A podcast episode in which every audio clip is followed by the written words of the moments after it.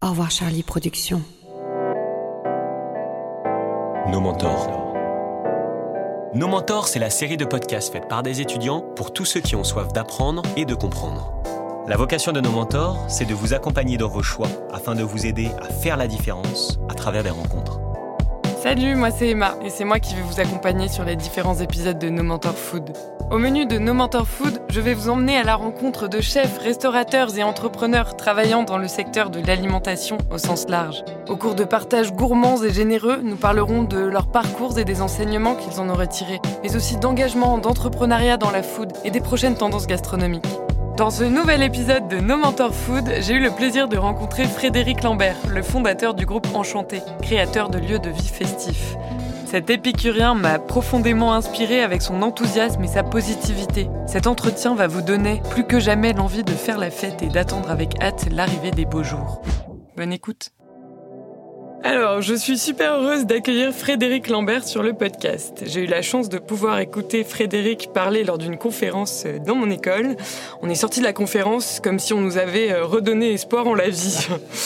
Bonjour Frédéric. Salut Enchanté. Évidemment. Merci d'avoir accepté de nous partager tes expériences. Euh, je vais commencer par te présenter à nos auditeurs. Alors Frédéric, tu décroches un diplôme en droit à Assas et enchaînes sur un master en business européen à l'ESCP. En 2005, tu crées l'agence Passage Piéton avec ton associé Vincent Kénor dans le but de révolutionner le monde de la communication. Le marketing événementiel devient ton arme de séduction. En alliant créativité et innovation, tu proposes des coups de com' inoubliables et pleins d'émotions.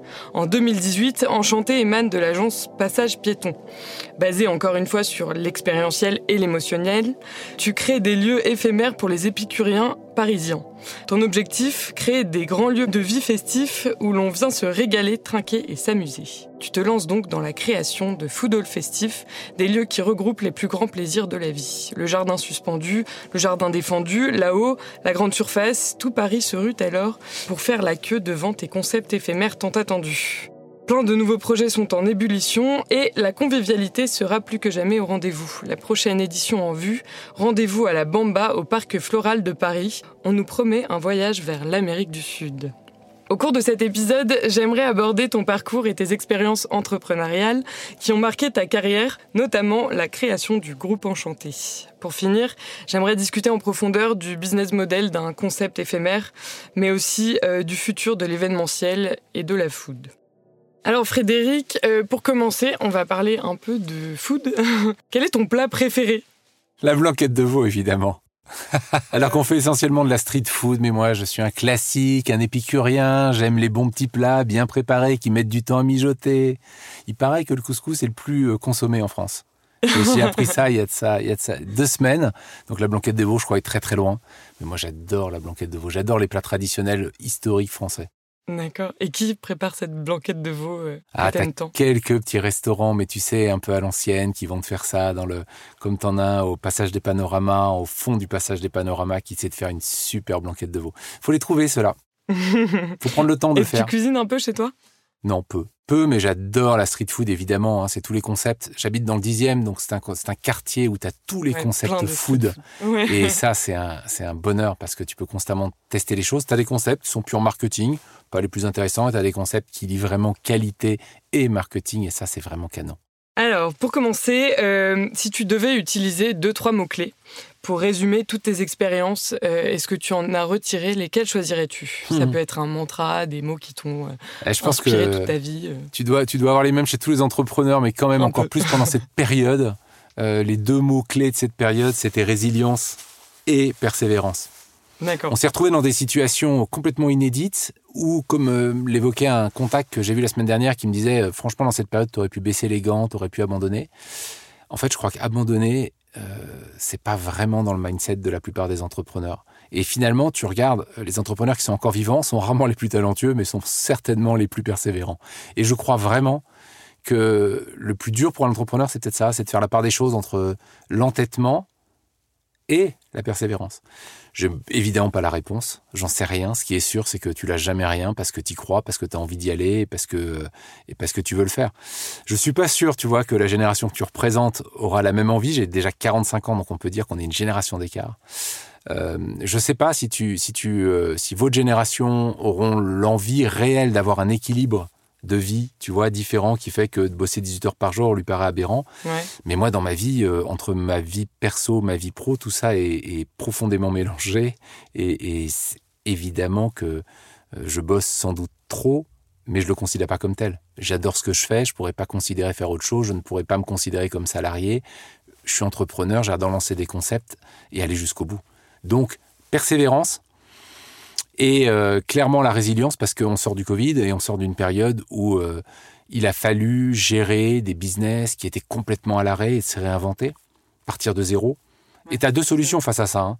Soit tu te plains, tu râles, tu te dis que la France t'aide jamais assez, que tu n'auras jamais assez d'aide. euh, Soit, ce qui je pense est le cas de la plupart des entrepreneurs aussi, tu te dis, bon bah, ok, je fais quoi?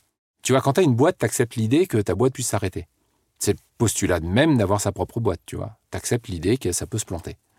Ouais, mais il y a beaucoup plus à risque quand même que, Ah, que c'est clair. quand tu bosses dans une Mais en boîte même qui n'est pas temps, la tienne. tu es à risque de quoi? Euh, Moi, mentalement, je pourrais pas travailler pour un boss que, que, que, que je n'admire pas, que j'apprécie pas, que, avec qui j'ai pas envie de travailler. Oui. Donc finalement, tu vois, regarde, euh, lorsque moi j'ai fini mes études, lorsque tu n'as pas évoqué, mais j'ai aussi fait les cours Florent, tu vois, dans les études, pour faire un, un petit mel- melting pot comme ça. Mais euh, Parce que tu étais un grand passionné de théâtre? Ouais, j'étais un grand passionné de théâtre. et tu voulais faire très, quoi? j'étais très mauvais comédien, mais finalement c'est ce que j'utilise en fait essentiellement de la mise en scène. Mais j'ai toujours pensé que la, la- le théâtre était une manière d'exprimer sa créativité et que ce que tu vas retrouver sur nos lieux, c'est euh, finalement des lieux très scénarisés, très, très en termes d'expérience, de parcours client, en termes de design, en termes de même jusqu'à la carte. Tout est au niveau de l'expérience et ça c'est finalement très théâtral dans son approche. Ouais. Ces lieux-là sont des lieux dans lesquels le théâtre a toute sa place. On a même tenté du théâtre immersif. Génial, génial. Et euh, bah, du coup, est-ce qu'on peut revenir un petit peu sur ton parcours? Ouais. Euh, donc, tu as commencé bah, alors, avec les cours Florent, c'est ça? J'ai commencé, en fait, je voulais être comédien à la base, j'ai commencé les cours Florent. Euh, j'ai quand même fait du droit, parce que le deal était pas mal. Mon père m'a dit, écoute, euh, plutôt que de partir de la maison, je te paye, ton, je te paye tes cours Florent. Ce qui, ce qui coûte toujours une blinde, hein, ces cours de théâtre. Ouais, ouais. Je te paye tes cours Florent, mais tu fais, tu fais des études de droit. Donc, tu faisais les deux en même Et temps. donc, je faisais les deux en même temps. Le, le- le- le- et le droit m'a m'intéressait évidemment pas au début. Et puis, euh, au fur et à mesure des années, ça, ça a fini par pas mal m'intéresser. Et je considère que dans les formations, en tout cas dans les bonnes formations que j'ai pu voir, le fait d'avoir euh, une formation qui structure ta manière de réfléchir, c'est pas mal. Ouais. C'est un plus.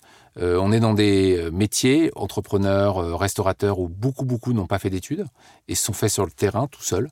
Donc on a affaire à des gens qui sont d'une intelligence remarquable et, et, euh, et- et d'une force de travail absolument dingue.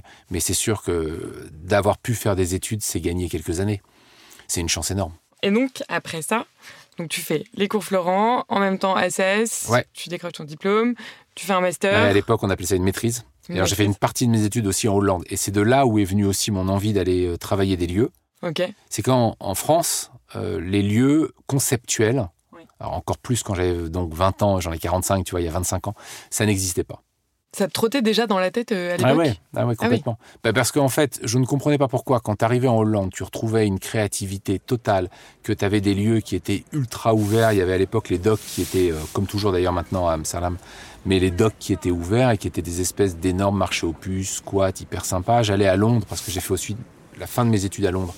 Euh, et t'allais, t'allais à Londres, le marché aux puces, pareil, t'avais des boutiques hallucinantes, t'avais des, des, des concepts de street food dingues, et tu te disais Camden. pourquoi Ah bah bien sûr, mais Ouais. Camden c'était juste génial, la boutique euh, de fringues de Camden avec la musique électro et tu te dis mais ça c'était à 25 ans et c'est- ils y sont encore toujours, tu vois. Tu te dis mais pourquoi à Paris on n'y est pas? Ouais, C'est fou. c'est vrai, c'est vrai. Et on n'y était pas il y a 25 ans. Et ce qui est dingue, c'est qu'on n'y est toujours pas aujourd'hui. C'est qu'on n'a toujours pas rattrapé notre retard par rapport aux autres pays. La vraie question, c'était est-ce que le consommateur est pas prêt? Il n'en a pas envie. Ouais. Nous, Parisiens, tu vois, ça nous emmerde, ou Français globalement, parce qu'il n'y a pas qu'à Paris. Ou alors, est-ce que c'est simplement parce qu'en fait, euh, en France, on a pour habitude d'être vachement sectorisé?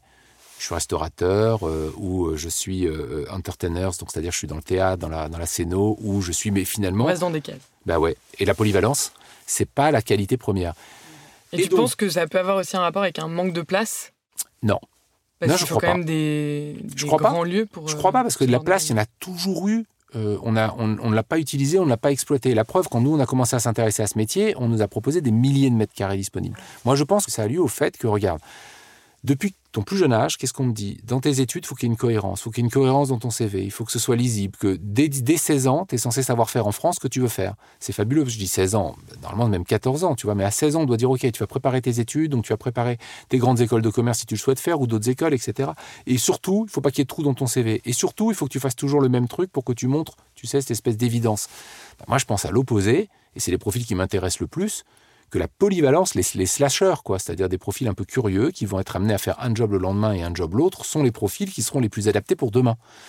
Quand moi j'ai fait mon, mon école de commerce que j'ai fini après Assas, parce que c'est compliqué de trouver du job, un job quand on sort juste de cours Florent, tu vois, et avec du droit, euh, et que je leur ai dit que je voulais bosser dans l'événementiel, ils m'ont dit mais non c'est absurde, faut que tu bosses dans la finance comme tout le monde. Moi, j'avais le choix entre pas fait des études pour Ouais, la, alors la finance, c'est. Parce que le droit et l'événementiel, ça. Non, mais c'est assez vrai, mais si ce n'est que la, la, finance, et surtout parce que je finissais mes études en Angleterre, et la façon de faire en Angleterre est assez intelligente, c'est qu'on considère que tu as fait des études qui te permettent d'avoir un certain niveau. Et ce niveau-là, tu peux l'avoir et ensuite le déployer où tu veux, même dans la finance. Amusant dans la façon de fonctionner, parce qu'on n'est pas du tout comme ça en France. Et dans mon école de commerce, il me disait, tu fais de la finance, tu fais du marketing, mais fais surtout pas d'événementiel, c'est un métier de passion. Il ne le considérait pas comme. Euh, un vrai métier, une vraie opportunité ou de vraies possibilités. Marrant. Résultat, c'est peut-être une des raisons pour lesquelles en France, on est super en retard sur ces lieux-là. C'est pas dans notre mindset, c'est pas du tout comme ça que euh, on a été formé. Et c'est peut-être comme ça que vous êtes enfin formé, je n'en doute pas une seconde. Oui, je pense. Ouais, je pense aussi qu'aujourd'hui, on est beaucoup plus amené à tenter plein de, métiers différents et de, à nous dire euh, ouais, d'aller dans la vérité pour, euh, pour se diversifier un max et pouvoir tout faire. Quoi. Bah déjà, est-ce que vous, en tant que jeune là, vous vous dites euh, comme votre rêve, c'est d'aller bosser dans des grosses boîtes? Non, pas du tout. Aujourd'hui, tout le monde veut bosser dans des startups, dans des. Euh, Alors qu'avant, c'était ça le mythe de la grosse boîte. Ouais. C'était évident, il fallait bosser dans les, dans les, dans, les Procteurs, dans les L'Oréal, c'était des boîtes qui faisaient rêver. Aujourd'hui, euh, on s'en est super éloigné. Alors après, tu retombes vite sur le mythe de la startup qui est quand même bien souvent le faux truc de en fait je bosse 25 heures par jour, je suis payé euh, rien du tout et, et, qu'il y a quelqu'un d'autre qui rêve juste de vendre dans deux ans et basta. C'est ça. Ok, ok. Alors oublions peut-être le mythe de la start-up qui se rêve licorne parce que je suis pas persuadé que ça ce soit le, l'écosystème le, plus sain de travail, je sais pas. Mais évidemment qu'on rêve tous de bosser, j'ai l'impression, dans des boîtes dans lesquelles il se passe quelque chose, dans lesquelles on a des responsabilités, dans lesquelles euh, le, notre boulot fait du sens, parce qu'on sait, on sait pourquoi on, y est. faire des photocopies et du café. Ouais, c'est ça. Ou en tout cas pas pendant dix ans pour arriver là où on veut, tu vois. Un stagiaire est d'autant plus important chez nous que c'est, euh, c'est, notre première cible. Tu vois, c'est lui qui vient chez nous, dans nos lieux. Donc, je si, lui n'adhère pas à ce qu'il est en train de construire, c'est le premier qu'on écoute quand on est en train de construire une carte bar, tu vois, une simple carte bar, j'ai des super professionnels bar au bureau. Mais la première personne à qui on demande, c'est le stagiaire. C'est des jeunes, Évidemment. Qu'est-ce que t'en penses T'irais, toi, dans un lieu dans lequel on te propose la bière à 4 euros, 4,50 euros ou 5 euros Tu prendrais tel type de bière? Là, on a une dégustation de vin, ils y participent tous. Parce que j'ai aussi besoin d'avoir leur goût. C'est le premier public. Évidemment que moi, à force, j'ai un certain goût sur les vins ou sur une certaine appétence où je pourrais finir par euh, m'y connaître un peu plus. Mais c'est pas vraiment le sujet. On s'adresse à des consommateurs à la fin et où tu as une part de choses entre euh, quelle est la qualité du vin que tu proposes et qu'est-ce que ton consommateur final veut attendre. Tu vois, pourquoi le sans sulfite aujourd'hui est important? Est-ce que c'est juste du marketing ou est-ce que c'est dans la manière dont ton vin est travaillé réellement? Tu vois, c'est quoi un vin bien travaillé? C'est quoi les vignerons que tu vas mettre en avant? C'est tout ça, c'est une démarche très globale d'entreprise. Et euh, nos jeunes, qui soient euh, salariés chez nous, qui soient stagiaires ou qui soient clients, ont envie de trouver ça sur nos lieux. Tu vois Et ça, c'est plutôt excitant. Totalement. On reviendra sur tes lieux plus tard. Oui. Euh, on va continuer sur ton parcours. Euh, donc, après ta maîtrise, euh, tu fais quoi? Donc, après ma maîtrise, je fais un troisième cycle à Londres dans une école de commerce. Ok. Pas captivant parce que autant à la fac c'est intellectuellement très enrichissant parce qu'on a affaire à des profs brillants, autant en école de commerce, la seule différence qu'il y a entre le prof et l'élève, c'est qu'il y a 20 années d'expérience. Ce qui est bien, c'est déjà beaucoup, parce que le mec, il a plutôt réussi généralement dans sa vie. Mais après ça, c'est pas parce que le mec a été excellent expert comptable qu'il pourrait donner son opinion sur tout ce qui le concerne, sur la vie politique et sur le reste. Alors que quand tu as un prof de fac qui euh, émet une opinion, même parfois complètement outrageuse politiquement, parce que nous, on avait des, à ça certaines absurdités politiques. Pour autant, tu te retrouves assez emmerdé pour essayer de débattre avec lui parce que le type est juste brillant. Donc, c'était pas le même niveau intellectuel. Par contre, des mecs très bons euh, opérationnels. Et j'avais pas compris un truc, c'est que l'école de commerce, c'était bien pour le réseau. En fait, c'est ça. Ouais, ça bah sert oui, à ça, l'école de commerce. Ça sert à faire la fête Ouais. et euh, se faire un bon carnet Ouais. d'adresses. Et je l'ai pas fait parce que ça m'emmerdait évidemment. Ok. Je considérais que c'était absurde. Donc finalement, j'ai pas vraiment bénéficié de mon école de commerce comme j'aurais dû parce que je- j'étais persuadé que j'allais apprendre plein de trucs. En fait, non, j'ai pas appris plein de trucs. Voilà. Ça m'a donné quand même un angle de vue différent. C'est que en droit, on t'apprend à résoudre les problèmes. Euh, en école de commerce, on t'apprend à faire en sorte de gagner de l'argent avant que le problème arrive. Tu vois, c'est-à-dire es dans un mindset qui fait qu'on t'apprend déjà à créer quelque chose ou, ou tu es tourné sur, sur le business. Donc ça, c'est vachement intéressant. Après, euh, en toute transparence, ma formation droit est celle qui m'aura, de manière générale, en culture générale et en, formation d'esprit, je trouve le plus servi. C'est une formation ultra généraliste qui euh, aujourd'hui est une manière euh, de, régler à peu près tous les problèmes dans, dans- tu vois, qui t'appréhende, qui, qui formate un peu ton esprit d'une certaine façon pour arriver à appréhender les problèmes et te donne aussi euh, une super capacité de synthèse. Ce dont je ne fais pas montre là, parce que je vois bien, je vois bien, je vois bien que tu me regardes en me disant, tu peux s'il te plaît être plus discipliné, hein, et on peut suivre ton truc. Je le vois bien. Mais en fait, si, ça te développe un esprit de synthèse. Donc j'ai fait ça. Super. J'ai fait ma maîtrise en Hollande, j'ai fait euh, mon troisième cycle à Oxford et à, et à Londres. Tout ça m'a donné qu'une envie, évidemment, c'est c'est, euh, de, débloquer un peu ce qui pouvait se passer en France, que je trouvais... euh, euh, je, pense à ça avec là, on parle beaucoup de Mitterrand, tu sais, parce qu'on fête les, les 81, euh, l'élection de Mitterrand, tu vois, mais, je me souviens de le moment, moi, où on est passé de Valéry Giscard d'Estaing à Mitterrand, et Valéry Giscard d'Estaing qui représentait le jeune français, c'était le Macron, c'était fou, il était ultra jeune à l'époque quand il était élu. Mais je pense quand même que ce qui m'avait marqué, moi, quand j'ai fait ces études, donc on est en, en l'an 2000, hein, à l'étranger, euh, c'est que on est en France dans un, dans un pays qui euh, euh, n'a pas encore le Wi-Fi, quoi. C'est quand Sarkozy est arrivé à l'Élysée, le premier truc qu'il a fait, c'est rajouter le Wi-Fi. C'est Tu vois, c'est fou le changement de, tu vois, de génération et d'époque. Tu passes dans une autre génération. Bah c'est ça quand même. Et, et un pays qui a pas le Wi-Fi, c'est un pays qui qui, qui qui est vachement enfermé sur lui-même et qui a du mal, je trouve, à aller chercher des choses différentes, des concepts, aller prendre, tu sais, l'audace. Ouais. Voilà. Ouais, ouais. On l'a bien sûr, hein. on l'a 100 fois. Moi, je croise beaucoup, beaucoup d'entrepreneurs parce que j'adore ça et parce que je fais partie de deux, trois trucs, euh, deux, trois réseaux maintenant.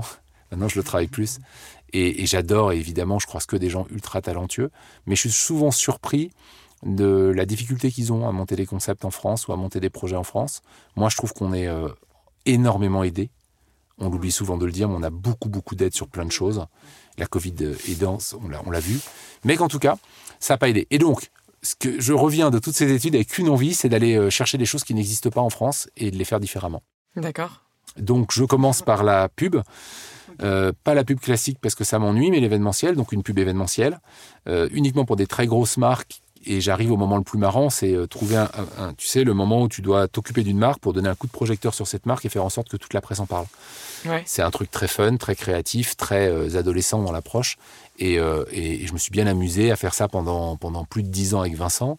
J'ai monté ces boîtes-là et Donc c'est comme ça que tu rencontres Vincent? Ouais, c'est lié à une petite amie euh, de l'époque, mais effectivement, on peut dire que c'est par le boulot aussi pour faire plus sérieux, tu vois. D'accord. Mais on se rencontre, on s'entend super bien. Euh, non, on se déteste au début quand même, faut le dire. Ah oui. Et, et qu'ensuite, on, on, on- je sais pas pourquoi, on se dit et si on bossait ensemble? Et on a, et on a, Mais tu sais pas pourquoi du tout? Si, si, je sais complètement. je, je, le- Vincent était, euh, avait une- un talent qu'il a toujours, bien sûr. C'est, il arrivait à considérer la personne en face de lui comme la personne la plus importante sur Terre. Tu vois, quand tu, quand tu parles à Vincent, tu sais que tu es la personne la plus importante sur Terre en face de toi. Et moi, je comprenais pas très bien l'intérêt de, de l'interaction humaine. Tu vois, j'étais un petit peu autiste. Et, euh, euh, et je me rendais bien compte pour autant que ça allait être compliqué de lancer une agence de com sans ça. J'étais persuadé que moi, c'était seule l'idée comptait, le reste n'importait pas. Et donc, l'association était assez évidente. À lui, l'interaction humaine, à moi, le reste. Après, de fait, comme ça fait 15 ans qu'on bosse ensemble, je crois qu'on est... T'as euh, appris deux trois trucs. Ouais, j'ai appris deux, trois trucs. Et puis lui-même, euh, euh, maintenant, est devenu. euh, a pris pas sur plein de choses sur lesquelles moi, je, je- que moi, je gérais dans, dans la boîte. Et on est devenu euh, peut-être très similaire finalement dans notre approche, euh, manière de travailler et manière de raisonner. Mais en fait, c'était ça. J'ai toujours pensé aussi qu'en tant qu'entrepreneur, si tu veux réussir, tu as plutôt intérêt à très vite savoir là où tu es mauvais pour t'associer avec les bonnes personnes. D'accord. Trouver quelqu'un qui Sache faire ce que tu sais pas faire. Ouais. ou qui sache très vite, en tout cas, identifier tes points faibles. Parce que je pense que il est inutile, même si tu progresses sur tes points faibles, de considérer que tu deviendras le meilleur là où tu ne l'es pas. Donc, vois où tu es bon. pousse là où tu es bon et aide-toi, associe-toi avec ceux qui vont pouvoir t'aider là où t'es pas bon. Intéresse-toi à tout parce que tu peux pas juste dire, ben non, ça m'intéresse pas. Non, c'est pas ça m'intéresse pas. C'est tu sais que c'est peut-être un peu moins ton sujet et que c'est moins un sujet de, de, compétences premières. Donc tu auras toujours des gens meilleurs que toi là-dessus. Génial, ça tombe bien, c'est fait pour ça. Le monde est rempli de gens avec qui tu vas pouvoir t'associer ou travailler avec eux. Par contre, quel est ton vrai talent à toi? Ce qu'il faut arriver à trouver, c'est ça. Moi, en tant que euh, patron de boîte, mon talent sur les salariés que j'ai, c'est ça. Ils ont tous un talent, c'est sûr. La question, c'est est-ce que ce talent, est compatible avec ce dont on a besoin dans l'entreprise maintenant à l'instant T 95% des cas, oui. Par contre, si jamais tu l'utilises pour quelque chose dans lequel il n'est pas à l'aise, qui ne sont pas son domaine de compétence, il sera malheureux, tu seras malheureux, donc le, le, match prendra pas. Et tu diras donc il va se faire virer parce qu'il n'est pas bon. Mais c'est pas qu'il n'est pas bon. C'est juste qu'il a. Bah oui, ça ne matche pas parce que ses compétences, à ce moment-là, on les a pas trouvées. C'est un. C'est pas simple parce que ça veut dire. Ça, sous-tend un élément essentiel, c'est. Euh, bah, il faut que tu apprennes à te connaître. Mais vraiment, faut que. Alors, ça te paraît peut-être évident aujourd'hui. Évidemment, tout ce qui était développement personnel, euh, il y a de ça 25 ans, ça n'existait pas. Maintenant, quand tu vas chez, chez, chez, euh, n'importe quel libraire. C'est la mode. c'est fou. C'est les rayons les plus vendus, quoi. C'est l'énorme truc. Ça devenait presque une absurdité parce que tu as, as, des gourous de partout qui sont sortis là-dessus. Mais ça a quand même un intérêt. C'est que ça veut dire qu'on peut considérer que toi, tu vas rentrer dans la vie professionnelle en sachant déjà qui tu es, ce que tu vaux et quels sont tes talents. C'est cool. Mm. Alors, euh, à toi de voir si tu as tes galères de confiance en toi ou à toi de voir, tu pas obligé d'avoir, tu vois. Mais en tout cas, tu as tes forces, tes faiblesses, tu sais où elles sont. Et tu sais donc, tu vois ce qu'elles peuvent amener dans une équipe. Et, euh, et Enchanté, tu l'as fait avec le même associé? Ouais, enfin, maintenant, on est, on est, euh, chacun un peu plus dans ses. Le Covid aidant, on est un peu plus chacun dans sa partie. Lui a repris les agences de com et moi, je reprends les lieux. Mais effectivement, je l'ai fait avec lui euh, parce qu'on fait tout ensemble. Donc, en tout cas, on le fait en bonne entente et en bonne intelligence. Quand on a été associé pendant 15 ans, je crois qu'on peut plus vraiment s'engueuler. C'est comme un vieux couple. On se connaît trop, on s'exaspère sur plein de trucs, mais on se respecte et je pense qu'on s'apprécie sur euh, beaucoup, beaucoup d'autres choses. On a passé tellement de temps à bosser ensemble. Donc on a monté ces agences de com, on s'est bien amusé, c'était un carton en termes de, projets qu'on a monté, mais c'est resté une petite boîte parce qu'on était très attaché au fait qu'on on défende des projets ultra créatifs. Mais euh, par exemple, euh, on a, on a fait un karaoké géant complètement absurde sans autorisation, tu vois, sur le champ de Mars. On a fait, euh, on disait au poker, on faisait ça pour une marque de poker, tu perds, au poker on dit quand on, on perd, on dit qu'on saute. Mais on a fait sauter les gens vraiment, nous, d'un avion, d'un hélicoptère, d'une montagne, et on a filmé tout ça, on a fait une télé-réalité. Enfin, tu vois, les trucs étaient les plus débiles les uns que les autres et les plus fun et marrants. et les plus fous, évidemment, mais c'était c'est ça qui était marrant dans ce métier, c'est que finalement, il n'y avait aucune limite et aucune impossibilité. Tout, est possible. Il suffit juste de trouver en face l'annonceur, et il était facile à trouver en 2005, qui te disait Banco, on y va.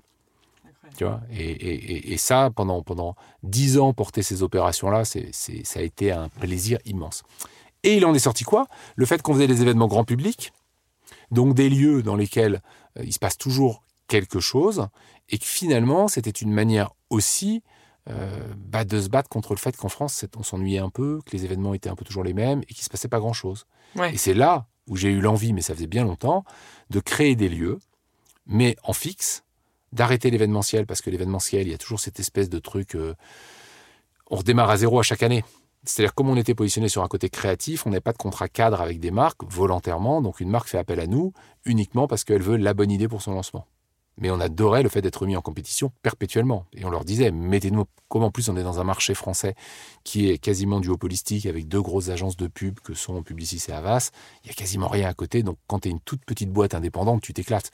Parce que tu as un marché euh, total. Tout le monde a envie de challenger le gros pour aller trouver la bonne idée qui vient de la petite boîte. Donc on, a, on avait, euh, et on a toujours, bien sûr, même euh, Covid, et post-Covid, ça reviendra parce qu'il y a toujours besoin d'avoir ces poils à gratter créatifs. Donc c'est cool. Et après, je voulais créer une boîte euh, sur laquelle on construise quelque chose. Une agence d'événementiel, ça vaut pas grand-chose, ça vaut le temps que tu passes et ça vaut euh, le salaire qu'une boîte est prête à te racheter, toi, c'est tout. Et comme on n'a jamais eu envie de rejoindre un grand groupe, on est resté indépendant. Par contre, j'ai eu envie de construire une marque et construire un projet sur du long terme et autour de quelque chose auquel je croyais depuis toujours, qui était le fait de faire des grands lieux de vie. D'où vient la création d'Enchanté. Et pourquoi des lieux de vie éphémères? Alors, on a démarré dans l'éphémère pour une simple question de CAPEX. Tu sais ce que sont les CAPEX? Non L'investissement. Les, L'investissement dans les lieux, tu as les OPEX et les CAPEX. L'OPEX, c'est l'opérationnel et les CAPEX, c'est le dur, ce qui est amortissable potentiellement sur plusieurs années. quand tu crées un lieu, tu peux considérer qu'un lieu, ça te coûte entre 3 000 à 7 000 euros le mètre carré.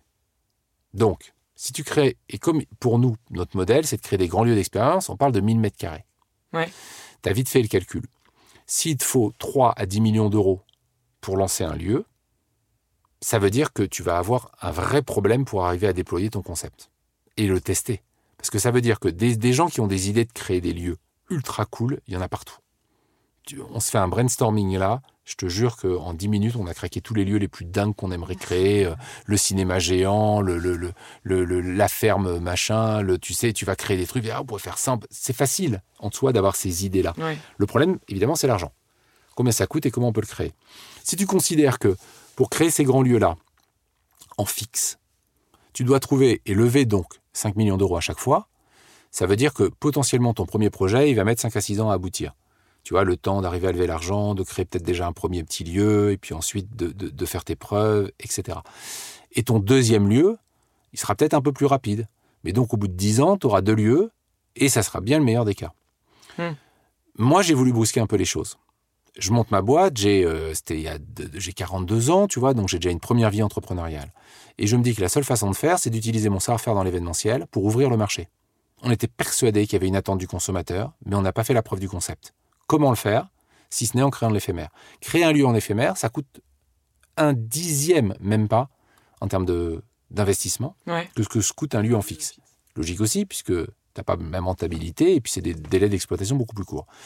Mais donc, ça veut dire que sur euh, euh, nos fonds propres, on était capable, et ou avec une petite levée de fonds, d'ouvrir déjà un, deux, trois, quatre lieux. Hmm. Donc très vite, Ouais. ouvrir le marché. Ouvrir le marché, ça veut dire euh, se faire connaître, tester un concept, trouver un business model. Tout ça en trois ans. C'était enfin, en, en l'occurrence en deux ans, parce que le Covid est arrivé là-dessus, mais ça, ça a donc rallongé un peu cette période et ça a donné ça en trois ans. Mais pour toi, est-ce que l'éphémère, c'est euh, quelque chose qu'on va faire pour tester et justement avant de créer quelque chose de fixe Ou tu penses que c'est un modèle qui peut fonctionner sur le long terme? Non, je pense que c'est euh, idéalement de la préfiguration, comme tu le dis, c'est-à-dire on arrive avant que quelque chose en fixe s'installe. Euh, on l'a pas conçu nous en tant que modèle, on l'a conçu en tant que manière de se faire connaître. Parce que c'est beaucoup plus facile de se faire connaître en disant euh, Salut, on a fait le jardin suspendu. Ah oui, j'en ai entendu parler. Donc évidemment, vous faites des grands lieux de vie festifs, on vous connaît, c'est un carton, etc. Que quand tu dis euh, J'ai plein d'idées, mais en fait, on n'a jamais rien fait. Donc, euh, on l'a fait pour ça. Ça a été un ultime carton et ça nous a permis de faire une première levée de fonds pour aller tester le modèle et pour aller ouvrir plein de lieux éphémères et tester ce fameux modèle que nous on défend pour reprendre nos amis anglo-saxons, food, beverage plus entertainment. Et cette brique entertainment, c'est-à-dire qu'est-ce qui doit se passer sur un lieu pour qu'il vive et comment ce qu'on fait sur ce lieu est contributif du chiffre d'affaires. Tu vois, comment il évolue dans le chiffre d'affaires. Ça, il faut le tester. Et on l'a testé pendant euh, toute l'année 2019 au travers de trois lieux avec euh, euh, des gadins mémorables et avec quelques réussites qui nous ont permis de voir ce qui marchait, ce qui marchait pas et ce qu'on voulait faire et comment on voulait le faire. Ce qui a toujours été la réussite de tous nos lieux, c'est le monde. Les gens viennent, ils attendent que ça. C'est des lieux où, y a, où on, soit, on est surpris, où il se passe quelque chose. Et tu penses que l'éphémère, c'est ce qui aide à créer ce buzz-là? Totalement. et Alors, qui fait pas y que a l'éphémère. C'est une approche déjà événementielle. Moi, je suis issu de la com. Ouais. Donc ça veut dire que on, à l'opposé d'un, tu sais qu'un restaurateur classique, quand il ouvre un restaurant, il ouvre son restaurant et basta. Ça veut dire quoi? Ça veut dire qu'il a ouvert son restaurant, il attend que les gens viennent à son restaurant. Mais il y aura peut-être la queue au début, mais au bout d'un moment, ça se. En tout cas, je sais pas, mais en tout cas, lui n'a pas la démarche d'aller chercher son consommateur. Oui, c'est vrai. Tu vois, c'est pas, c'est pas un restaurateur classique. hein. Maintenant, Ouais. la plupart l'ont parce qu'ils sont le, le- le restaurateur classique existe de moins en moins et les jeunes restaurateurs ont intégré la com. Ouais. Intégrer la com, ça veut dire quoi? Ça veut dire qu'on n'ouvre pas un lieu nous tant qu'on n'a pas 10 000 fans sur nos réseaux sociaux par lieu. Ça veut dire que déjà avant, on va aller le chercher, on va aller le titiller, on va lui raconter qu'il va se passer un truc incroyable chez nous et qu'on a hâte qu'il vienne. Et c'est cette réflexion-là qui est celle d'un communicant en amont, donc RP, on et offline, réseaux sociaux à fond, qui font que déjà de base, évidemment, on crée l'engouement, l'envie, tu vois. De, là, tu l'as vu, la Bamba, on a commencé à communiquer dessus, il y a des retombées partout, et c'est et canon. Et Ouais. c'est canon. Et ce n'est que le début, on a un plan de com ultra détaillé et ultra précis. Ça, c'est déjà la première étape, celle que la plupart des restaurateurs n'ont pas nécessairement encore intégrée parce que euh, parce que c'est pas leur job pour eux. Pour moi, c'est mon job d'abord. Je suis pas restaurateur de base, je suis communicant. J'ai appris le reste Alors j'essaye, ça fait que trois ans, donc je suis pas encore bon surtout en tant qu'exploitant, mais c'est le métier d'exploitant que j'ai appris et que j'ai rajouté en brique à celle de communicant. On est au milieu de l'épisode, donc je vais te demander euh, si tu peux me dire quel est ton cocktail préféré euh, que tu dégusterais euh, dans une de tes, tes soirées. Ah, le cocktail, écoute, c'est drôle parce qu'on bosse tout le temps sur des cocktails différents. Là, il faut quand même que je te dise que mon cocktail préféré, ça va être celui de l'été. On va faire un spritz chilien avec un, vin pétillant chilien qui est complètement hallucinant parce qu'il est fait en méthode traditionnelle champenoise, tu vois, la vraie méthode.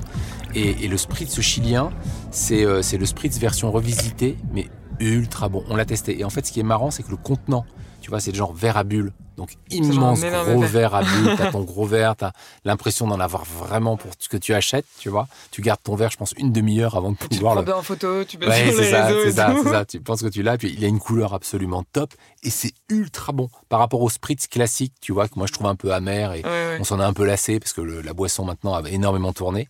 La version spritz chilien sur laquelle on s'est amusé, mais évidemment là je suis pas objectif parce que je viens de le tester. On ira tester ça nous-mêmes C'est avec du cet été. Le spumonte, c'est ça, le vin, vrai. le vin pétillant chilien qu'on a découvert qui est complètement dingue. Génial, génial. On testera ça. Où est-ce que tu puisses ton inspiration pour euh, innover? Ben, je crois que partout, l'élément central, c'est évidemment la curiosité. Être curieux, c'est euh, c'est être humble déjà, parce que ça veut dire que la bonne idée vient de partout, vient de tout le monde. Et euh, surtout pas penser qu'on est meilleur que le voisin, parce qu'on a cartonné, ou parce que nous on a du monde, ou parce que jamais. Et toujours essayer de, de, rester, quoi qu'il arrive, ouvert et curieux à tout ce qui nous entoure. Mais quand je dis tout ce qui nous entoure, tu vois, je, je, peux te parler autant des réseaux sociaux ou de l'importance qu'il est pour moi d'être sur un TikTok ou sur un Snap, alors que euh, je, je diffuse très peu de contenu sur ces réseaux. Ça m'intéresse pas de diffuser, mais ça m'intéresse de comprendre et, de voir ce qui s'y passe. Donc je pense que l'inspiration, moi j'ai toujours considéré qu'on ne créait rien, que tout avait déjà été fait et qu'on n'était qu'une éponge. Et qu'ensuite on nourrissait, euh, tu vois, nos créations de tout, ça, de tout ce dont on, s'était inspiré.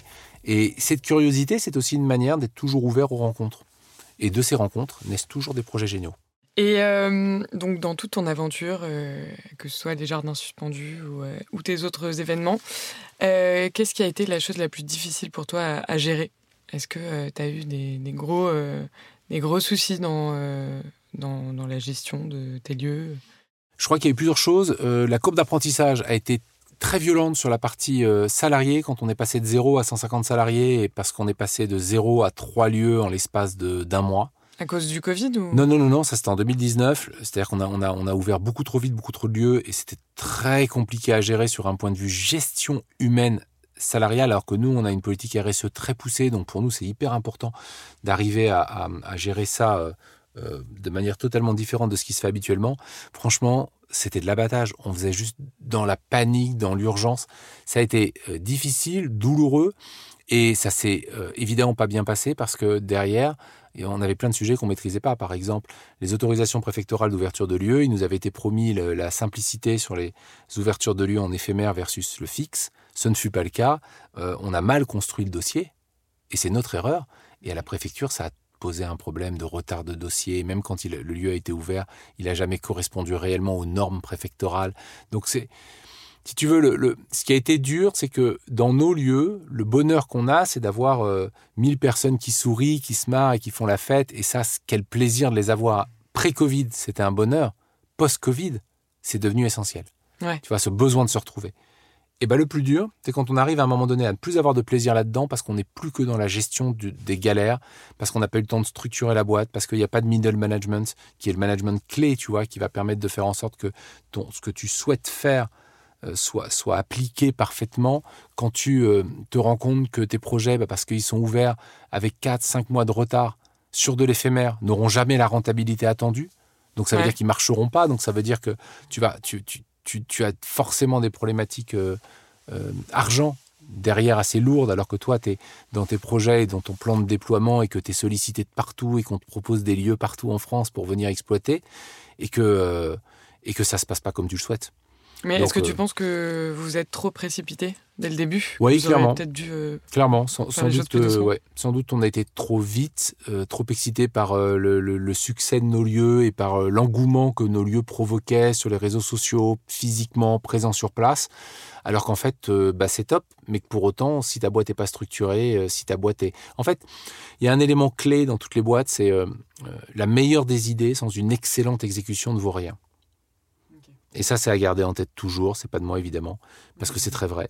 Et euh, euh, je crois que nous, comme on est sur un modèle très start-up, je crois qu'on a une excellente idée, mais je crois que on n'a pas su, je n'ai pas su bien l'exécuter, et que quand tu ne l'exécutes pas bien, les conséquences sont radicales. Parce que quand tu es sur un lieu qui a tout de suite 40 salariés, tu vois, la, la- la- le dérapage va très vite. Parce que tu dois gérer tous oui. les 40 en même temps Exactement. Par contre, ce qui est, ça c'est le côté euh, dur, violent parce que tu te le prends comme un coup de poing dans le ventre physiquement, tu vois, quand tu fais en plus, euh, quand tu t'investis autant dans ta boîte. Par contre, là où c'est génial, bah, c'est que cette courbe d'apprentissage qui aurait peut-être pris chez n'importe qui 4 ou 5 ans, Ouais. chez nous en 6 mois c'était fait. Après ça, tu ressors de ça lessivé, mais tu reconstruis ta boîte sur les bonnes bases. Parce que- Bah voilà, tu referas jamais les mêmes erreurs. Et tout ce que tu as appris, alors c'est un peu sadomaso ce que je te dis, parce que tu te dis, ok, ok, la fameuse théorie de tu sais, ce qui te tue pas te rend plus fort. Oui. Mais on Je dit sais- toujours qu'on apprend euh, de nos échecs. hein, En tout cas, on apprend plus de nos Ouais. échecs que de nos réussites. Et là, le fait d'être dans cette situation-là, j'avais pas le choix. C'est-à-dire qu'il fallait repartir parce que là où je voulais pas arrêter, c'est que je peux pas arrêter un projet qui a tant d'engouement grand public. Ça veut dire qu'on est sur la bonne voie. Mm. Ensuite, ça veut dire qu'il faut le formater di- différemment, le structurer et le mettre en place. Une équipe, la bonne équipe, bien placée, comme il le faut pour que ça fonctionne, ça change tout. Et, euh, et vous faites comment, euh, justement, euh, vous externalisez les, vos employés Enfin, vous les... Alors, on externalisait et on externalisera quasiment plus. Donc, c'est-à-dire que pour chaque événement, vous devez retrouver, je sais pas, 50 personnes Alors, pour venir bosser sur le. Exactement, mais maintenant, alors déjà, dans les gros changements, on arrête l'événement et on passe en fixe. Donc, c'est-à-dire que nos lieux, maintenant, pour la plupart, vont être des lieux en fixe ou saisonniers. Et ensuite, on ouvre en fixe. Et donc, ça veut dire que là, on va ouvrir notre flagship. Mais je vous l'avais déjà annoncé, donc tu l'avais, Oui. personne ne le sait le encore parce qu'on l'a pas encore, euh, on l'a pas encore Si annoncé. c'est secret. euh, Non, c'est pas pas secret, obligé. mais on va ouvrir la gare du Sud à Nice, Ouais. qui était un lieu qui existait, qu'on reprend et qu'on va déployer, qui est une beauté architecturale et, et sur lequel on va amener notre savoir-faire enchanté pour en faire euh, un lieu de vie bouillonnant. Ça, c'est super excitant. Ça va être le plus beau flagship euh, le- imaginable en France. Je ne vois pas d'autres football de cette taille-là et de cette ampleur en France, donc c'est génial. C'est incroyable. Et ça n'a plus rien à voir. C'est du fixe. Et tu vois, dans l'évolution de notre modèle, euh, il y a ça aussi qui a, a, qui a beaucoup travaillé. Euh, non pas que l'éphémère soit pas passionnant et soit pas génial, mais en fait, on s'est dit, si on prend ce qu'on sait faire de l'éphémère, donc le fait qu'il se passe toujours quelque chose dans des lieux de vie, et que ce qu'on sait faire de cet éphémère, on l'amène dans des lieux fixes. Est-ce que dans ce cas-là, on pourrait pas le travailler sur le long terme, et dans ce cas-là, de manière beaucoup plus sereine? Parce que chaque euro investi, les fameux CAPEX, nous serviront sur la durée. Tu vois, on n'aura pas une logique où il faudra que ce soit rentable, enfin que le- le- chaque euro investi soit rentabilisé dans, dans les deux mois d'exploitation. Mais ils vont être rentabilisés dans les dix ans de l'exploitation. C'est plus la même chose. Et euh, dans tous ces lieux, vous faites comment pour euh, être sûr euh, de maintenir la sécurité? C'est l'élément principal. Tu sais que nos lieux sont étonnamment très féminins. Et on s'est intéressé pourquoi, on se demandait, parce que la programmation était pas... Oui, c'était curieux, et puis la programmation était, était ce qu'elle est, mais elle n'est pas, euh, elle est, elle est pas genrée. Je ne saurais pas faire d'ailleurs une programmation genrée, je crois. Enfin, il faudrait vraiment travailler le truc intellectuellement, tu vois, parce que en, en t'en parlant, j'y pense. J'étais en train de me dire si ça peut exister quand même d'avoir une communication plus genrée. Enfin, bref, nous c'est pas du tout l'idée. On adore les lieux transgénérationnels, on a des lieux de vie, on a, on a, et puis alors c'est complètement euh, euh, ouvert créativement, ultra mixte. Eh bien, on s'est rendu compte que si on avait essentiellement des nanas, parce qu'on leur a demandé, on leur a dit, parce qu'en fait, moi je peux venir dans vos lieux en mini jupe avec euh, avec un, sac à main, je me prends pas de main, main aux fesses et on pique pas mon sac à main. En fait, on s'est rendu compte que parce qu'on mettait beaucoup d'agents de sécurité, puisqu'on est issu du monde de l'événementiel, naturellement, euh, public féminin se sent beaucoup plus en sécurité que dans un endroit où, tu vois, tu peux te faire agresser ou tu peux te faire emmerder. Amusant. Euh, c'est un de nos éléments principaux. Ça, on l'a remarqué sur, sur un public, mais enfin, moi, je suis, je suis un mec, c'est la même. Hein, j'ai aucune envie de me faire emmerder ou agresser dans un lieu où j'ai pas envie de, de- d'avoir de, de- Enfin, j'ai pas envie de m'engueuler avec les gens, quoi. J'ai envie de faire la fête, de venir avec mes copains et j'ai envie de pouvoir. Et donc, on pousse énormément la sécurité, on fait très attention à ça et on fait en sorte que nos lieux soient méga safe. Tu sais, une bulle, quand on veut faire des bulles de hum, tranquillité, de, de, de pour se ressourcer, tout d'un coup, tu arrives dans un lieu comme le nôtre, ça y est, quoi, tu peux baisser les armes. Tu vois, tu vas pas te bagarrer, tu vas pas. Tout va bien. C'est tranquille. Tu viens faire la fête, tu viens t'amuser, c'est tout. Ouais, pas de prise de tête. Au tout début, début de, de votre aventure, euh, tu m'as parlé un peu des financements après, mais comment euh, comment t'as trouvé ton premier financement pour ouvrir ton premier lieu? Eh ben, grâce aux agences de com. Non, nous. Tu sais, j'avais monté votre boîtes. argent. Ouais, on a mis notre argent. Ok. On avait notre, nos agences qui marchaient bien et on a décidé de, tu vois, d'utiliser nos agences pour faire en sorte de lancer nos premiers lieux, notre premier lieu. Ok. C'était risqué. C'était Ouais. drôle parce que tu vois, on a ouvert le 14 juin 2018. Mm. Je crois qu'on avait dépensé vraiment toute la trésorerie qu'on avait et il pleuvait. Mais s'il pleuvait encore le 15 juin 2018, tu vois, chaque jour, on creusait parce que là, c'était les OPEX, donc c'est-à-dire, tu vois, tu as ton staff, tu as tes 40 personnes et tout, là, tu creusais, c'était mort. Et, et donc, à partir du 14 juin, date d'ouverture à 17h, les nuages se sont levés et il n'a plus jamais eu une goutte de pluie pendant tout l'été 2018. Un Incroyable. truc hallucinant. Chance. on a été plein, mais à partir du premier jour jusqu'au dernier jour, mais une chance incroyable, alors que une semaine de pluie a un impact terrible, d'autant plus que c'était notre première année, que c'était des choses qu'on gérait mal et qu'on appréhendait mal dans, la, dans les contrats, dans la manière de, de, de, de- prendre des... de pas faire bosser, tu vois, si tu dis, mais attends, là, là, il pleut, je te préviens combien de temps à l'avance? 24 heures à l'avance, 48 heures à l'avance, tout ça, tout ça, ça doit se structurer, se mettre en place, c'est tout un savoir-faire qu'on n'avait absolument pas à l'époque. Donc ouais, on a eu énormément de chance. Est-ce que vous avez eu des bonnes ou des mauvaises surprises euh, Ah bah. appris euh, c'était fou. C'était un peu pareil, tu sais, dans le côté. euh, euh, est-ce que le jardin suspendu était un énorme carton ou une énorme galère? En fait, les deux. les Ouais. deux. C'était un énorme carton parce qu'on attendait 80 000 visiteurs, on en a eu 160 000. Et chaque année, le jardin suspendu était un énorme carton. Mais la première année, j'ai mis euh, deux mois physiquement à m'en remettre. C'était fou. Euh, Il y avait un. un- euh, en fait, déjà, c'était un nouveau métier on n'était pas très nombreux. euh, Il n'y a pas eu beaucoup de cas comme ça. C'était hyper innovant. Tu vois, on avait un toit de parking immense collé au périph', truc absurde. Tout le monde disait ça marchera jamais ton truc. Et le premier jour, il y avait tellement de monde. On était sur une terrasse, ciel ouvert. Ça, ça puait la pisse et le vomi. C'était l'enfer. On n'avait pas prévu assez de toilettes. Il n'y avait pas d'eau là-haut. Il a fallu en 24 heures réadapter le lieu, rajouter des urinoirs comme on pouvait, sans eau, t'imagines, des urinoirs. Ça a été, C'était des toilettes sèches. et, et ça, c'est une problématique d'exploitant de base, hein, les chiottes. Mais c'est Ouais. une base. Ouais, si ouais, t'as pas ça, t'as pas, tu peux pas ouvrir ton lieu. Donc, donc ça a été, euh, et ça a été ça pendant deux mois. Ça a été fou, mais ça a été fou jusqu'au moment de. euh, il a fallu trouver des solutions même pour se faire livrer. On n'arrivait pas, on, s'est fait livrer, je sais pas, je crois qu'on a- on a eu, on en a eu pour euh, 50 000 euros de glaçons juste pendant l'été, ce qui est complètement phénoménal, mais parce que tu peux pas aller, tu peux, tu peux pas venir chez nous et avoir euh, ton verre de rosé chaud, c'est pas possible. Non, Tu vois, c'est, quel enfer. Tout a été euh, incroyable. On, on- on débitait euh, 60 à 80 fûts de bière par soir. Donc tu imagines que pour- arriver à, à- à les pousser, ces fûts de bière hein, de 30 Ouais, à ouais. 50 litres que tu dois arriver à placer sous tes bars. Ah, la gestion globale. Et puis on s'est rendu compte que ton site, plus ton site était sale, plus ça incitait les gens à ne pas le respecter. Et dans ce cas-là, tu le récupérais tous les soirs, tu ne vas pas le rouvrir le lendemain. Donc Ouais. il a fallu qu'on fasse en sorte, tu vois, de... Et tout ça sur un toit de parking qui est pas du tout un bar. C'est pas un endroit prêt pour ça. Les gens, parfois, Ouais, nos clients nous le reprochaient en nous disant, bah, donc, c'est un peu route, ton truc. Je c'est un toit de parking. C'est pas du tout un bar. Et toi, t'étais sur place tout le temps euh, pour euh, tout gérer ou... Tout le temps, tout le temps. J'arrivais absolument pas à être chez moi. J'arrivais absolument pas à, dé- à- à décrocher. J'avais accès au- à des caméras et au, au nombre de, au comptage, tu sais, des gens, pour savoir combien de personnes. Et ça, moi, j'avais qu'une pétoche et que tout, du jour au lendemain, il n'y a plus personne.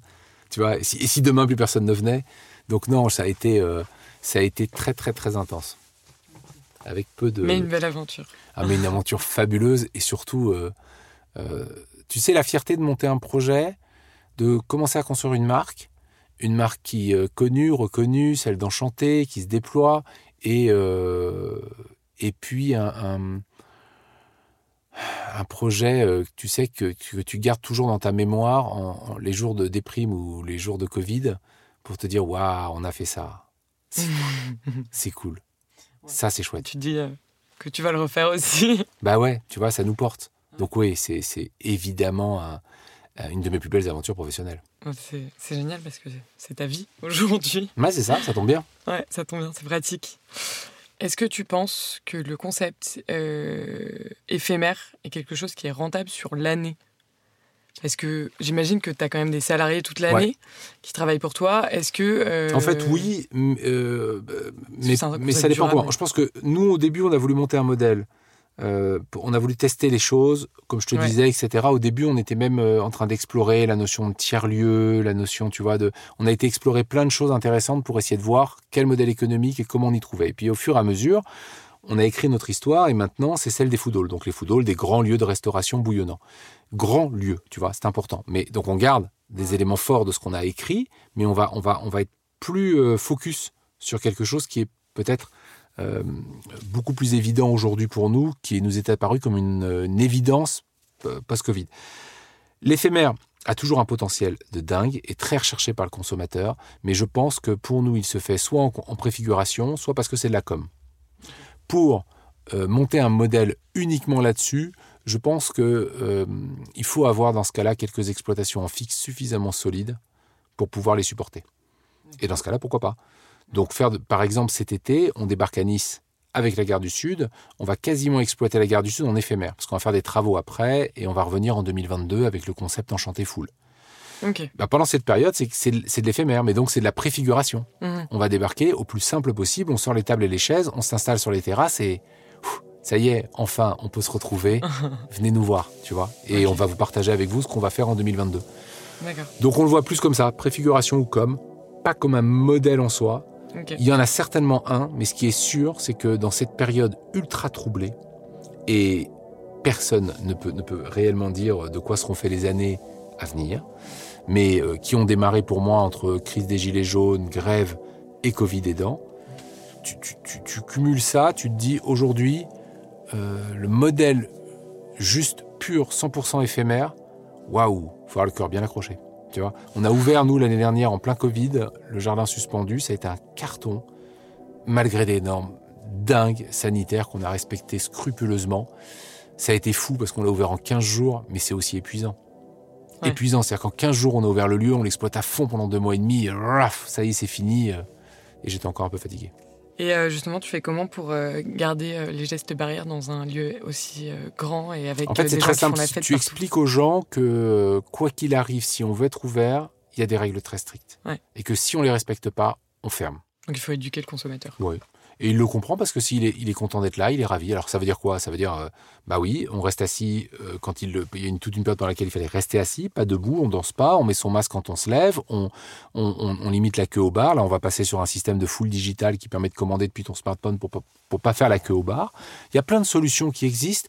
C'est juste une histoire de volonté, mais nos, nos- nos clients euh, sont comme nous. Enfin, nous sommes nos propres clients, tu vois. On n'a qu'une envie, c'est d'y aller, nous, dans ces lieux. Mais putain, ce qu'on a vécu là dans nos vies, et encore toi par rapport à ta formation, tu vois, dans ce secteur-là, Ouais, moi dans mon métier, c'est du jamais vu. C'est complètement fou. totalement. On a arrêté euh, une industrie euh, complètement totalement, pendant un an. sans savoir réellement ce qui va redémarrer ni comment. Ouais, bah là on prie très fort pour que C'est dingue, hein pour que dans un mois on soit tous euh, en terrasse en train de faire la fête. Bah, c'est ça. Mais par contre, vous, vous allez vivre en tant qu'étudiant, je pense, et je vous l'avais dit, mais, mais des années complètement dingues. Ce que vous allez vivre. C'est un jamais vu, et, et je pense, et je vous le souhaite d'ailleurs, un plus jamais vu. Mais ça veut dire que vous allez vivre des phases d'euphorie dans vos métiers, puisque là, vous allez chercher des boulots, hein, vous êtes en dernière année, c'est ça? Ouais. Tu vas chercher des, des- du boulot. La phase d'euphorie, elle est maintenant. Par contre, tu as intérêt à aller euh, chez les acteurs qui ont compris ça. Tu vois, tu as des acteurs Cette phase, il faut vraiment le vivre comme ça, je pense, pour vous en tant qu'étudiant. C'est dingue ce que vous allez vivre. Ouais, Mais par contre, allez voir les boîtes qui ont tout compris. C'est clair. Tu vois, allez voir des boîtes qui savent se réinventer. Moi, là, j'ai vu que les mecs de, qui ont créé Big Mama, qui est quand même un, un de nos exemples de food quand même juste génial, Ouais. les mecs, ils ont quand même créé une application pour payer eux-mêmes euh, au restaurant. Ils viennent de lever 20 millions d'euros sur, sur cette application. C'est quand même assez délire. Ouais, Alors ouais. qu'ils étaient dans la food, c'est de la tech, ça. Mm. Concrètement, c'est même de la fintech, comme on appelle ça. Et les types, ils ont réussi à faire ça. Je trouve ça génial. C'est des gens hyper inspirants, je trouve, dans nos, dans nos modèles. Mais de toute façon, aujourd'hui, euh, les boîtes qui euh, explosent, c'est ceux qui se sont mis à faire de la tech en plus de Ouais. ce qu'ils faisaient déjà. Et d'ailleurs, tu vois, moi, j'ai cette vraie réflexion. Vu que nous, tout va être digital, quel est le profil de notre futur responsable de bar? Est-ce que c'est. euh, Bon, là, évidemment, je, pense à notre actuel responsable de bar qui s'avère être tatoué, donc qui, qui va, qui va pas être content si je dis ça, mais est-ce que c'est le profil ultra cool tatoué comme on a, ou est-ce que c'est le geek à lunettes? Parce que nous, on va avoir énormément de data à traiter dans la manière de gérer les approvisionnements, la typologie des boissons, les boissons préférées de nos clients. Tout ça, c'est de la data qu'on aura, qu'on n'avait pas nécessairement accessible ou qu'on avait accessible de manière beaucoup plus compliquée. Tout est dans digital maintenant. On va tout pouvoir. On voulait le faire depuis très longtemps. Covid aidant, accélérateur de tendance, on va pouvoir le faire. Qui va gérer cette data? C'est amusant de se rendre compte que nos profils sont en train de totalement évoluer dans nos boîtes et qu'aujourd'hui, il est bien plus important d'avoir euh, la personne qui va être en mesure de gérer ce logiciel de manière ultra efficace dans ton parcours client pour faire en sorte que tu puisses rapidement, facilement commander avec tes amis via l'application, tu vois, plutôt que d'avoir le barman, tu vois, ultra cool tatoué. J'ai rien dit parce que si jamais Fredo, si tu m'entends, je t'aime quand même. le Non, Mais non, parce qu'il est geek de toute façon, tu vois, donc il peut être tatoué et geek. Ouais. Et du coup, euh, c'est ce que tu vois euh, pour le futur de l'événementiel, de, de, la food, c'est euh, c'est quelque chose de complètement digitalisé. Euh, hybride. Qu'est-ce, qui va se passer? Full hybride. Ça veut dire quoi? Ça veut dire que tu libères en fait ton serveur de toutes les tâches ingrates. Alors évidemment, je ne te parle pas des tâches ingrates de nettoyage, de runner, de plonge, etc. Non, non. Je parle des tâches ingrates qui sont liées au client sur le paiement, par exemple. C'est une des tâches les plus ingrates. Quand tu es dans un restaurant, le paiement, c'est toujours le pain in the ass. Le moment que tu attends, tu sais, tu dis oh là là, j'en ai marre, j'aimerais juste. Euh, ou alors oui, toi, c'est qui va payer moi. Alors à mon, âge, je sais pas qui va payer, mais c'est est-ce qu'elle pourrait venir avec l'addition? Et ça fait 10 minutes que je l'attends cette addition, tu vois. Imagine, t'enlèves ça. Ouais. T'enlèves déjà le qui va payer parce que tu répartis directement et tu enlèves l'addition qui la demande. Elle est sur ta table directement, tu vois, flash code, tac, tu as directement accès à ton addition. Mais de la même façon, le qui va commander. Mais non, parce que le qui va commander, c'est pareil. Quand tu vas commander, tu vois, il faut que le serveur vienne. Ton serveur, il est débordé, et le moment où il doit prendre ta commande, ou le moment où il doit te faire payer, c'est les deux interactions que je trouve les moins sympas. Par contre, le moment où il vient vers toi pour lui dire Allez, je peux vous conseiller quelque chose? Alors, vous avez eu le temps de regarder un peu la carte, vous allez commander. Je vous conseille ce cocktail, il est juste dingue. Mon serveur va être un animateur et l'interaction qui va être amenée, et je vais vraiment le travailler. Un acteur limite. Je vais avoir plus d'humains, mais avec des compétences différentes. Donc nous, on n'aura pas moins d'humains avec le digital. On aura plus d'humains. Tu vois, étonnamment. C'est pas là-dessus, parce que je veux pas qu'on gagne de l'argent grâce à ça en enlevant de l'humain. On est sur des lieux de vie. Donc quelle horreur si sur un lieu de vie on t'enlève de l'humain ou de l'interaction. Non. C'est hyper intéressant la manière. Euh, mais il faut de l'interaction différente. Ouais. De l'interaction plus qualitative. Donc moi mes serveurs sur mes lieux, ils faisaient que débiter ils n'étaient pas toujours sympas, et pourtant, je te jure, ils bossaient, mais parce que c'est trop dur. Tu vois, et ils devaient en même temps prendre la commande. Alors, qu'est-ce que vous voulez? Attendez, j'entends pas, dites plus fort, machin. Ensuite, tu, livres ton truc et ensuite, tu encaisses. Tu enlèves ces deux, l'élément du début à la fin, ton verre est prêt, mais ton serveur, il est là que pour t'apporter du fun, du plaisir. Et il faut surtout pas le minimiser. Au contraire, il faut surtout pas se dire, bah génial, maintenant tout est en digital, j'en mets moins. Mais non, c'est pas là en fait, parce que... Il est là que pour créer du lien, quoi. Bien sûr.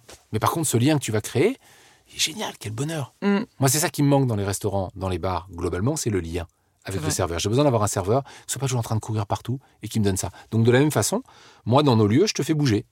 Tu vas chercher toi-même, tu commandes à ta table et tu vas chercher toi-même quand c'est prêt.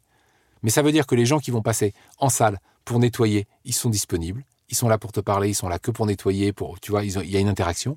Et les gens qui sont, qui, les, verres sont prêts, tu vois, tu crées un, un truc chouette avec eux parce que ils ont le plaisir de te donner ta commande qui est toute prête et qui t'attend. Tu vois, et bien sûr, je suis en train d'essayer de voir si on peut sur l'application faire en sorte que tu puisses être appelé par le prénom de ton choix. Tu vois, si tu as envie qu'on t'appelle princesse, je trouve ça drôle que là, j'ai le cocktail pour princesse qui est prête. Tu vois, plutôt que t'es le truc. C'est un peu ce que Starbucks a fait. Euh, exactement. On, tu, que on rien. On n'invente rien. Mais, euh, mais d'ailleurs, en Asie aussi, ça se fait beaucoup d'aller chercher toi-même ton plat. T'es dans tes food courts. Euh, ah, je rêvais de faire cet été des, sauts de plage, tu sais, avec les cocktails, avec les pailles à l'intérieur. Et évidemment, on est en plein Covid, c'est pas tout à fait adapté. Évidemment, évidemment. Ça sera pour les aider d'après quand on se partagera nos microbes à nouveau. C'est ça. Alors, euh, pour finir, euh, je voudrais savoir si, avais, euh, si tu as un conseil à donner à des étudiants qui, qui sont un peu perdus, qui, qui vont rentrer dans la vie active, qui ne savent pas trop quoi faire ou qui seraient même intéressés par l'événementiel, les concepts éphémères, les food courts, tout ça. Alors le seul conseil, c'est de surtout jamais écouter les conseils. non, le, je ne crois pas avoir beaucoup de conseils, juste de... de... Je sais que c'est pas simple ce que je vais dire parce que je pense que pour beaucoup ça va être dur, mais il faut pas tomber dans la sinistrose. Il faut pas tomber dans cette espèce de truc de c'est l'horreur, c'est compliqué, c'est et il faut vraiment essayer parce qu'en même temps c'est l'agilité d'esprit qu'il demande de de, de, de, de tirer euh, le meilleur de ce qu'on peut avoir là et de ce qu'on peut vivre. Et encore une fois, je le reprécise pour tous ceux qui sont intéressés par le domaine de la restauration, de la food, du beverage, du festif, de ce que tu veux, les années à venir, j'espère ne pas me tromper, bien sûr, je suis pas objectif dans ce que je dis, j'en sais rien, je suis pas visionnaire. Mais on a envie d'y Mais bien sûr, je pense qu'elles vont être dingues ces années, les fameuses années folles après les phases d'enfermement qu'on a vécues, d'enfermement social. Bah moi, je trouve que franchement, euh, commencer ce job à ton âge, c'est génial. Regarde Accor, Accor, grosse chaîne, hein. ils sont en train de totalement de se transformer sur le lifestyle et ils veulent transformer leurs hôtels totalement pour devenir des bureaux de, flex office.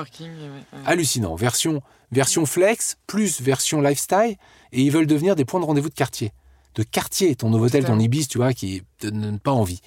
Ça, c'est des groupes, tu te dis, waouh, ça doit être pas mal d'aller bosser chez Accor aujourd'hui, ça va être hyper excitant d'aller réinventer avec eux ces modèles-là. Mm. Parce que peut-être qu'en interne, ils n'ont pas nécessairement les gens pour réinventer ça, et vous, vous êtes les jeunes capables de réinventer ça, parce que tu sais ce que tu voudrais trouver dans ton Ibis du coin de la rue, qui est pas très beau, qui est pas sympa, et tu te dis, ça peut devenir un, un lieu de destination? Il y a ces réinventions, elles sont là, elles sont maintenant. Pour vous, en tant qu'étudiant, c'est juste génial, il n'y a plus qu'à les prendre. Ouais, tout à fait. Et est-ce que tu as des livres ou des cours en ligne euh, qui t'ont un peu aidé, toi, sur ton parcours euh, Un livre où tu t'es dit, waouh, mais il a dit que euh, des choses super vraies. Alors là, on va rentrer dans carrément l'ésotérique. Ok. Mais je crois que le livre qui m'a le plus aidé, c'est Le pouvoir de l'instant présent.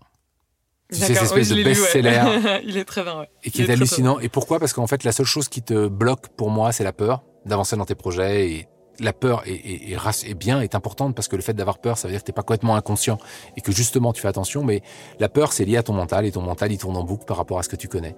La seule solution à ça, mais qui est la solution de tellement de choses, c'est l'ici et maintenant. Voilà. Donc moi, là, je suis présent ici maintenant. Je déploie ces projets ici maintenant. Ça veut dire que je ne me projette pas pour les galères que je vais avoir dans deux mois, dans trois mois, dans six mois, dans un an. Sinon, je me lancerai jamais dans ces projets avec une telle ampleur. Euh, je le fais en, prenant parfaitement conscience de l'importance et de la, et de la, euh, la difficulté de la chose, tu vois.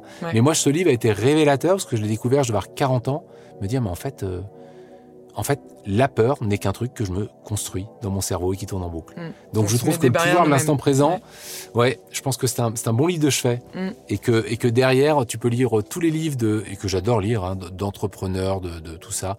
Moi, j'aime bien les livres de, les livres euh, biographiques sur les barjots comme des Elon Musk ou des, ou des Jobs parce que je trouve que c'est marrant de, de, voir comment ces mecs euh, ont cru dans quelque chose auquel personne ne croyait et toujours pareil, persévérance, ne rien lâcher, tu vois. C'est toujours intéressant de voir ces types qui, combien ont réussi pour mille qui ont raté, tu vois. Mais il s'avère que ceux-là ont fait la différence. Toujours inspirant, toujours. Les, les, grands noms comme ça. Et pour toi, c'est quoi euh, un mentor? Et est-ce que tu en as déjà eu? Eh ben non, j'en avais pas parce que j'avais des petits problèmes d'ego. Donc pour moi, évidemment, c'était pas vraiment envisageable. C'est dommage parce que je pense que c'est euh, avoir avoir un mentor, c'est déjà accepter euh, une certaine humilité, donc considérer qu'on en a besoin. Et je pense qu'on en a en fait tous besoin. Je pense qu'un mentor, c'est quelqu'un qui avec euh, bienveillance aura envie de te faire avancer. Et je crois qu'aujourd'hui, on se doit tous, en tant qu'entrepreneurs, surtout euh, après comme moi 20 ans d'années, euh, tu vois, d'entrepreneuriat, on se doit d'être des mentors d'une certaine façon. Ça veut dire quoi? Ça veut dire partager une expérience. La seule différence qui est entre toi et moi, c'est t'as quel âge? T'as 20 ans? 22 23. Voilà, on a 20 ans d'écart, 22 ans d'écart. Bah, la seule différence, c'est que moi, j'ai monté ce que j'ai créé, avec ses succès et ses réussites, et que euh, je me dois de te le partager parce qu'à un moment donné, tu te lances toi. Moi, j'ai fait des études aussi. La, la, la, la vie m'a offert énormément de chance. Le moindre des choses que je puisse faire, c'est au moins de partager ça, tu vois, et de partager cette chance et cet enthousiasme que, que, que j'ai perpétuellement ou ce dynamisme que j'ai dans mes projets, parce que c'est quand même ce... ce, ce je, trouve que pour vous, c'est une manière de faire ensuite le tri. Dans ce que je te dirais, il y a des trucs qui t'inspireront, d'autres pas du tout. Euh, mais en fait, c'est pas grave. Tu vois, la seule chose qui, limite, c'est que euh, je, ne me considérerai jamais comme plus important que toi parce que j'ai 22 ans de plus que toi. Tu vois, c'est pas ça l'intérêt. C'est juste que euh, tu as l'intelligence de faire ce podcast pour ça, pour essayer de voir quels sont les parcours des différentes personnes, de les écouter. Et puis là-dedans, tu diras, tiens, euh, ce mec-là, il a dit un truc chouette, ou alors il était optimiste et positif et c'est chouette, et, et ça m'a reboosté pour, pour, la journée, et tant mieux. Tu vois, et t'en tireras peut-être certains éléments là-dedans, cumulés à tous les entrepreneurs que tu as pu interviewer, qui te permettront certainement de construire ton, ton chemin. Donc, je pense qu'aujourd'hui, euh, on, on, est tous, mais euh, encore une fois, je suis entrepreneur, mais qu'on soit entrepreneur ou pas, on s'en fout. toute personne qui a 20 ans d'expérience en soi oui, a quelque chose à partager. de toute manière. Bah euh, avec et cette expérience, il faut qu'elle la partage. Et je pense qu'il faut qu'on pousse ça parce que, tu sais, en France, on dit souvent qu'à 50 ans, on est, on est senior. Moi, là, je viens d'embaucher un mec qui a 53 ans. Ça faisait un an, pas de boulot. Tu vois, le type, il est brillant, j'ai hâte de l'avoir et je sais qu'il va face à mes équipes qui ont une moyenne d'âge de 30 ans, il va être génial. Tu vois, j'en suis persuadé. Parce qu'on a besoin des profils comme ça et on a besoin de cette mixité. Mm. Qu'est-ce que c'est que ce pays débile où on considère qu'à 50 ans, le mec a moins d'intérêt qu'un mec de 20 ans? Mais enfin, laisse tomber. Les deux sont passionnants, mais c'est parce qu'il y a les deux que ça fonctionne. Ça ne marchera pas sinon. Bah, une manière aussi de les valoriser, c'est une manière d'appeler ça sans doute des mentors, c'est de partager des expériences, tu vois. Partager des expériences pour des gens qui ont 50 ans, c'est valoriser le parcours qu'ils ont connu. Mm. Et c'est quoi qu'il arrive, et je te le dis parce que j'ai beaucoup, beaucoup partagé moi et j'ai toujours euh, adoré partager avec des aînés, c'est toujours hyper enrichissant. Quoi qu'il arrive. Tout n'est pas vrai. Toute rencontre est, quand même très enrichissante. Qu'elle soit bonne ou mauvaise. Hein. Et je vais te dire, ça t'aide à prendre du recul par rapport à des éléments que tu maîtrises pas toujours d'un quotidien et que d'avoir des gens qui ont 20, 25 ans d'expérience, c'est ça qui t'offre. Tu vois, c'est le temps de recul où ils te disent Ah tiens, je l'avais pas vu comme ça. Bah oui, mais forcément, quelqu'un qui a 20, 30 ans d'expérience a vécu des choses que tu n'auras pas nécessairement vécues. Par contre, tu apporteras euh, plein de choses, un dynamisme, une approche nouvelle, une, réflexion différente, tu vois, ça, tu, casseras, tu pourras casser des barrières, mais, tu vois, aider avec des mentors, ça ira toujours plus vite. Donc c'est hyper enrichissant. Et pour finir, est-ce que euh, tu as une personne euh, en tête que l'on pourrait interviewer sur ce podcast qui serait intéressant? Ah ouais, j'en ai un, ouais, j'ai un bon copain qui s'appelle? euh, Nicolas Pasquier de Skinjay. D'accord. Que j'ai vu justement parce qu'on a créé un. Il a créé un club des gens sympas. Et, c'est une secte d'entrepreneurs. et le, le type est hyper inspirant. Je pense qu'il adore en plus partager avec, euh, avec des jeunes. Tu vois, il a vraiment cette approche mentor. Hyper inspirant parce que ultra créatif. Skinjay, c'est une boîte qui a euh, révolutionné ton, ton, expérience dans la douche. Tu vois, et il a créé des capsules aromatique dans la douche. C'est un truc assez délirant, mais surtout le type n'est pas ingénieur et il a, il a, il a su euh, créer ses propres brevets, développer sa start-up, lever des fonds et, toujours avec une, avec toujours avec trois coups d'avance quoi. Donc euh, ça fait partie des gens, tu sais, euh, passer une demi-heure avec lui, c'est toujours enrichissant. Et pour finir, quel est l'événement le plus fou auquel tu as participé dans ta vie? Ah là là, ça c'est une vraie colle pour, pour quelqu'un qui n'a fait que ça. tu vois, que des événements il y a forcément un événement qui t'a marqué. Je, vais te dire un truc qui va te paraître absurde parce que euh, si tu me connaissais, mais il s'avère que je suis pas très fan de foot. Ok. Mais la finale de la Coupe du Monde de foot en 2018 a eu lieu sur le jardin suspendu. Et une fois que tu as dit que tu n'es pas très fan de foot, j'aime bien le foot, tu vois, mais bon, pas plus que ça, parce que moi, sur un lieu, c'est toujours des galères de sécurité. Hein, tu vois, c'est toujours compliqué à gérer, il y a toujours trop de monde. La finale, il y avait 1000 personnes on avait limité la jauge, je pense même à 800, tu vois, qui sautaient sur le toit du parking, porte de Versailles, pour la victoire de la France. Le parking qui était construit de telle façon qu'il tremblait, tu sais, je pense que c'est lié à la construction même du parking, pour justement adapter par rapport aux, amortissements des voitures. Je, me demandais s'il allait pas s'écrouler le truc, tu vois, tellement c'était flippant. Et, d'avoir 800 personnes, tu vois, à l'unisson, tous alcoolisés, dans un niveau d'alcool que je ne connaissais pas, tu vois, et qui, et qui, évidemment, moi je bois pas quand je travaille, c'est évidence, tu vois, mais de voir ça, c'est, tu sais, tu, tu, rentres chez toi après, tu sais que tu as vécu un truc qui, euh, que, que, tu vivras une fois dans ta vie, ce truc-là, tu vois, de, de, de, de, cette folie, de cette... Euh, un moment inoubliable. Ouais, et ben, voilà, alors c'est là où je trouve le sport fabuleux parce que c'est ce qui t'apporte.